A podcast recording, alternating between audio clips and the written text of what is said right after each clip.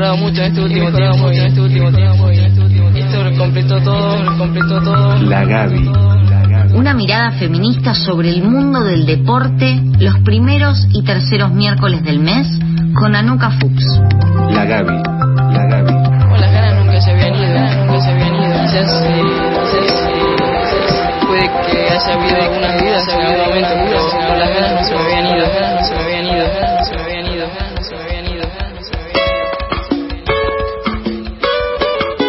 Ahora sí, esta cortina da inicio a nuestra querida columna eh, encabezada por nuestra querida amiga también, Analia Fernández Fuchs, la Gaby, en este caso tercer miércoles del mes, para tratar sobre los distintos abusos que se dan en el deporte, específicamente fútbol femenino, ¿verdad? Hola, Anu. Hola, chachita querida. Me gusta esto de mucho querida, querida, porque para mí es que llegó la primavera, salió el sol y estamos todos muy querendones, ¿no? Sí. Como, bueno, está bien, vino el calor, nos vamos a querer. Sobre todo Juan, que se lo veo como una persona así como muy cariñosa, ¿no? Con el mundo y con la primavera. ¿O no, Juan? Yo, yo no diría lo contrario. Estoy, me has expuesto de un modo No, traidor pero- y trapero ¿Cómo? Eh, realmente. Pero ¿cómo? Estoy- Una puñalada pero- trapera. No, qué horror lo que Inesperado, estás diciendo. No, no, artero. porque te- quería saber si estabas atento a lo que estábamos charlando. Me di cuenta que sí. Muy bien.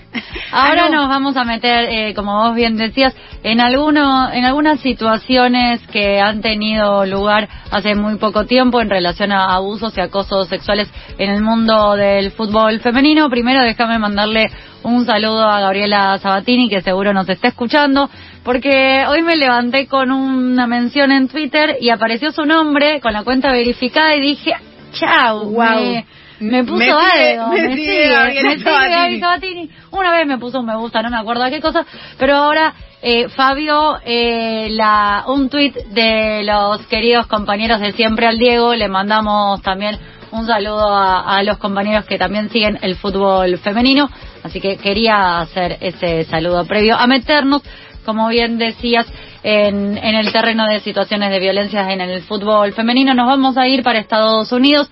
Eh, tal vez sepan, tal vez no, la Liga Estadounidense de Fútbol Femenino es una de las ligas más fuertes del mundo. Eh, tengan en cuenta que Estados Unidos es una potencia mundial en, en, el fútbol, fue el último campeón del Mundial de Francia 2019, digo, tiene mucho apoyo y fomento en lo que tiene que ver con el fútbol formativo. Y bueno, digo, por eso se concentraron mucho las miradas en lo que pasó ahí a comienzo de mes. El director técnico de Carolina Courage, Paul Riley, eh, fue desligado del equipo después de haber sido denunciado por abuso sexual por parte de dos jugadoras, Farrelu y Jim. Eh, las dos jugadoras del equipo lo denunciaron en una investigación que fue publicada en el medio digital de Athletic.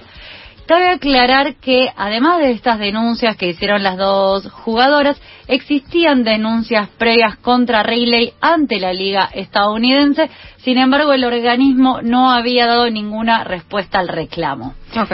Después de, de hacer esta denuncia, estas dos jugadoras pasaron algunas cosas en la liga estadounidense y las vamos a ir mencionando para que veamos el efecto que, tu- Claro, que y el tuvo. proceso también, ¿no? Eh, ¿Cuánto tiempo? Exactamente, porque decíamos, bueno, la- las denuncias previas no habían tenido ningún efecto.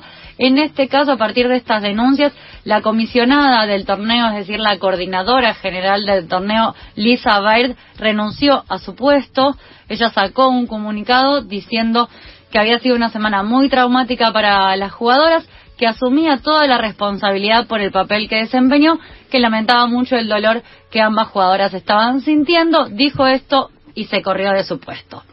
Después de eso, la liga paró los partidos, el partido del fin de semana después de esa denuncia no se jugó, y cuando se retomaron los partidos, a los seis minutos de iniciado los, los encuentros, las jugadoras decidieron parar el partido, se juntaron las jugadoras de Carolina del Norte y de Racing de Louisville en la mitad de la cancha, demostrando también la solidaridad con las compañeras que sufrieron acoso.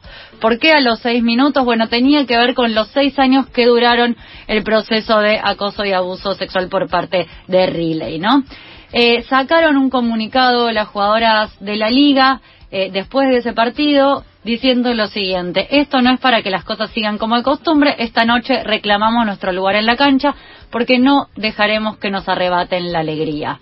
¿No? Y ahí me parece que también es interesante pensar no solo en la denuncia, sino justamente en ese lugar del deseo, ¿no? Como decir, nosotras nos seguimos plantando, no nos vamos a correr de este lugar, porque lo que queremos es jugar y jugar con alegría, ¿no? Lo que nos implica en nosotros también ese, ese lugar de, de satisfacción y de placer. Anu, te hago una Sí. consulta. O sea, ¿esas primeras dos denuncias se tuvieron en cuenta después de seis años o aparecieron nuevas denuncias que hicieron reabrir un poco el, el proceso o la causa o lo que fuese? Estas denuncias fueron recién este año, ellas sale la investigación publicada, pero ya habían hecho denuncias previamente. O sea, esas, esas dos jugadoras venían sufriendo abusos sistemáticos por parte del entrenador en distintos equipos, vale aclarar. Que ahora lo voy a comentar un poquito porque hay alguien también implicado, digo, que fue, que fue testigo, si queremos decirle, que sabía, que también alzó la voz en su momento, que es una reconocida futbolista como es Alex Morgan, jugadora de la selección estadounidense, que ella también fue parte de un equipo de, de relay y ella dice ya estas denuncias ya existían y todos se callaron, ¿no? Entonces, como para esto que vos decías, sí, viene- vienen siendo, lo que pasa es que ahora se hacen conocidas a partir de la, de la investigación, ¿no? Sí, y sumo a esto que también lo importante de la acción colectiva, ¿no? De repente eh, ponerse de acuerdo con diferentes compañeras para hacer algo que no se está haciendo, básicamente, que es reclamar y denunciar este tipo de, de abusos y de violencias dentro del deporte. Totalmente. Y justo en esto que, que vos decís, unos días antes de que Riley fuera denunciado, que se hicieran públicas las denuncias y fuera corrido del equipo, también había sido denunciado el ex entrenador del Washington Spirit, Richie Burke, que fue despedido del club después de una investigación que hizo la propia liga. Ahí sí, la liga tomó partido porque ya tenía el entrenador acusaciones de abuso verbal y emocional sobre las futbolistas. No, aparecen las distintas violencias y esto me parece interesante porque en algún momento lo fuimos hablando cuando hablamos de las situaciones que habían habido en Chile. Sí, Eh, en no si Colombia recuerdan, también. en Colombia también. Después hablamos de lo que había pasado en Argentina, que, que hoy también lo, lo podemos llegar a comentar. Eh, pero bueno, me parece interesante ver todo el mapeo de, de las violencias sistemáticas que pueden existir. En un caso estamos hablando de acoso y abuso sexual y en otro no, de violencia verbal y emocional sobre las futbolistas. Después de lo que pasó con Riley, la FIFA decidió abrir una investigación y publicó un comunicado diciendo que los órganos judiciales de la FIFA están investigando activamente el asunto y que ya abrieron una investigación preliminar. Mm. Y como les decía anteriormente, también se sumaron a las denuncias eh, Megan Rapinoe y Alex Morgan, digo, a las denuncias públicas, ¿no? Eh, Megan Rapinoe, eh, para quienes no la conocen, portavoz de la selección estadounidense, mejor jugadora del Mundial de Francia, también dijo, para quienes en una posición de poder dejaron que esto sucediera, lo escucharon y lo descartaron, firmaron que este monstruo fuera a otro equipo, fuck you. Todos son monstruos y pueden entregar sus renuncias, escribió Rapino, ¿no? Sabemos que no se calla absolutamente nada, que no tiene ningún problema en ponerse a todo el mundo en contra. Me encanta. Eh, y como les decía, bueno, Alex Morgan, la figura de la selección es- eh, estadounidense también, eh, publicó después de Megan Rapinoe eh, un artículo haciendo referencia a las acusaciones que habían hecho sus compañeras y diciendo que ella conocía de primera mano estas denuncias y que no habían tomado medidas en el asunto ni la liga ni ningún órgano relacionado, que todo esto ya era Vox Populi, ¿no? Y que, que ninguna entidad, ninguna autoridad estadounidense se había hecho eco. Esto puede resonar también a lo que hablábamos en su momento de la Federación de Gimnasia de, de Sí, Estados, Estados Unidos, Unidos. ¿no? Todo se sabía, eran un montón de atletas implicadas y ninguno hizo nada, ¿no? Para esto también hablar un poco de lo que tiene que ver con el sistema y cómo funciona, ¿no? Para no quedarnos con que es un solo tipo o dos solos tipos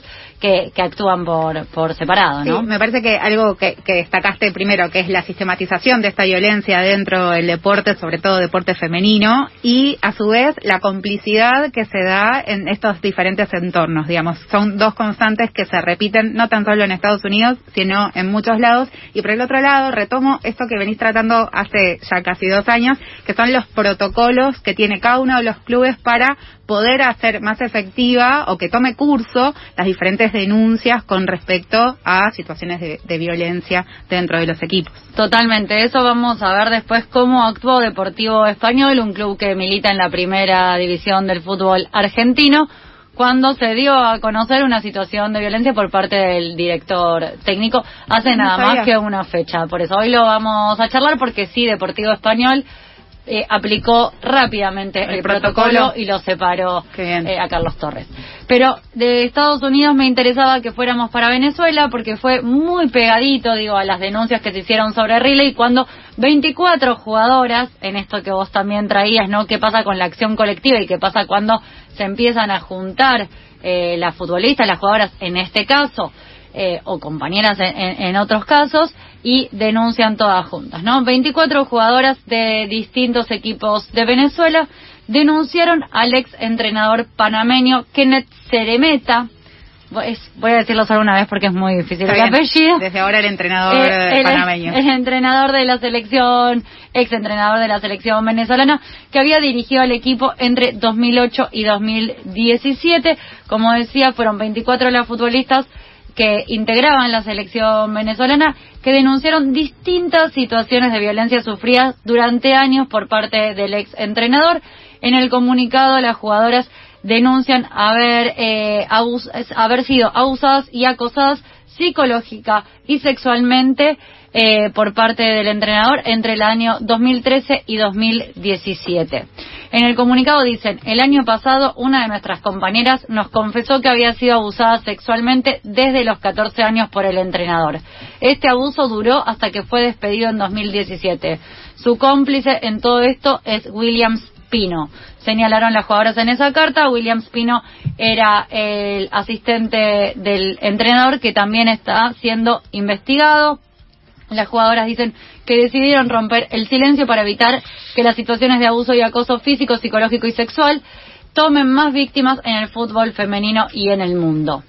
Las jugadoras en esa misma carta le pidieron a la FIFA, a las confederaciones, a las federaciones y a las ligas no permitir que el entrenador siga siendo justamente director técnico del fútbol femenino.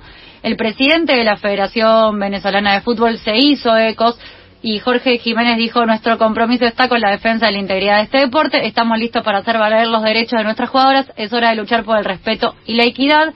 Y tenemos una novedad en, esta en esta causa que es que ayer eh, la fiscalía emitió una orden de arresto contra el ex entrenador y también contra su asistente de campo después de estas denuncias que fueron puestas en la justicia, ¿no? Eh, además, lo que dicen en las declaraciones que hay en, en la causa judicial es que hay insinuaciones sexuales, mensajes no deseados, comentarios sobre la apariencia física, eh, y eh, muchas amenazas también. Cabe aclarar que el entrenador desmintió y negó todas las, las acusaciones en un comunicado que hizo la semana pasada y dijo acepto constitucionalmente la presunción de mi inocencia hasta que se pruebe mi culpabilidad. Bueno, eh, ya fue detenido eh, tanto Kenneth como William Pino. ¿no? Pienso en lo importante de la visibilización también, ¿no? De, de estas denuncias, digamos, que, que es un proceso que acompaña también y que hace eco de, bueno, pasa esto en Estados Unidos, en Venezuela, y se empiezan a investigar quizás en otros lugares qué está sucediendo con el deporte femenino, sobre todo con entrenadores eh, que evi- evidentemente tienen, digamos, una tendencia a, a la violencia y a- al abuso, ¿no? Ujú. Totalmente, sí, pensaba en esto que, que decís. Y bueno, en el caso de Argentina, cuando en mayo algunas jugadoras dieron a conocer frente a la FIFA una denuncia por acoso sexual contra un entrenador que en ese momento formaba parte de la Asociación de Fútbol Argentino. Que no se, no, no se dijo nunca, ¿no? ¿Quién era? No, no se dijo nunca, no se nombró por supuesto a las jugadoras, pero tampoco se lo dio a conocer a él para no entorpecer la, la situación. Investigación. La investigación, lo que sí, eh, él tenía que renovar contrato y su contrato no fue reno- eh, No renovado. renovado. Eh, pero sí, esa demanda colectiva que se hizo en mayo se hizo a través de FIFPRO, ¿no? que es una organización internacional que tiene sede en los Países Bajos y que trabaja justamente para defender los derechos de los jugadores y las jugadoras del fútbol. Ah, mira, es una organización, perdón, de Sí. Países Bajos que interviene en otras jurisdicciones, digamos, ante la denuncia de alguna de las jugadoras. En realidad es una organización que reúne a jugadores y jugadoras. Digo, vos podés estar en FIFPRO y entonces a partir de ahí ellos también acompañan a distintas situaciones de, de, Ah, de- de violencia, sobre todo. Acompañaron a, a lo que sucedió en Afganistán y en Haití, en donde eh, Karim, el antiguo presidente de la Federación Afgana de Fútbol, fue suspendido de por vida para ejercer cargos vinculados al deporte después de que se comprobara que había abusado física y psicológicamente de un gran número de, futbolistas entre los años 2013 y 2018. Y lo mismo pasó con el expresidente de la Federación de Haití, Jean Bart, por acusaciones similares. También digo, en esos dos casos acompañó FIFPRO. En el caso de Argentina pasa lo mismo. Hace poco, o sea, en realidad en julio, de- o sea, dos meses después de que en mayo se dieran a conocer la, denuncia colectiva que, que se puso en la FIFA, se dio a conocer otra situación de una menor de edad que también denunció al entrenador y esa y esa denuncia que hizo esa menor de edad, esa jugadora menor de edad, puso eh, en una situación peor al entrenador, ¿no? Aceleró un poco la, la investigación. Eh, todavía el caso no fue presentado ante la justicia argentina. Esto es por decisión personal de las jugadoras involucradas. Eh, todavía no puede, ¿no? Como descartarse que se llegue en alguna instancia por voluntad de, las jugadoras a presentarse o no, pero todavía eso no, no ha sucedido. Así que por, por momentos quien sigue investigando es FIFA con el apoyo de FIFPRO en lo que tiene que ver con Argentina. Y ya que estamos en Argentina, les comentaba lo que había pasado con Deportivo Deportivo, Español. Español el viernes pasado. El entrenador del equipo fue apartado de su cargo, Carlos Torres, tras conocerse una denuncia en su contra por presunto abuso sexual de una menor de edad. Sí, la causa dice estupro porque tiene que ver con eso, eh, abuso sexual de una menor sin consentimiento.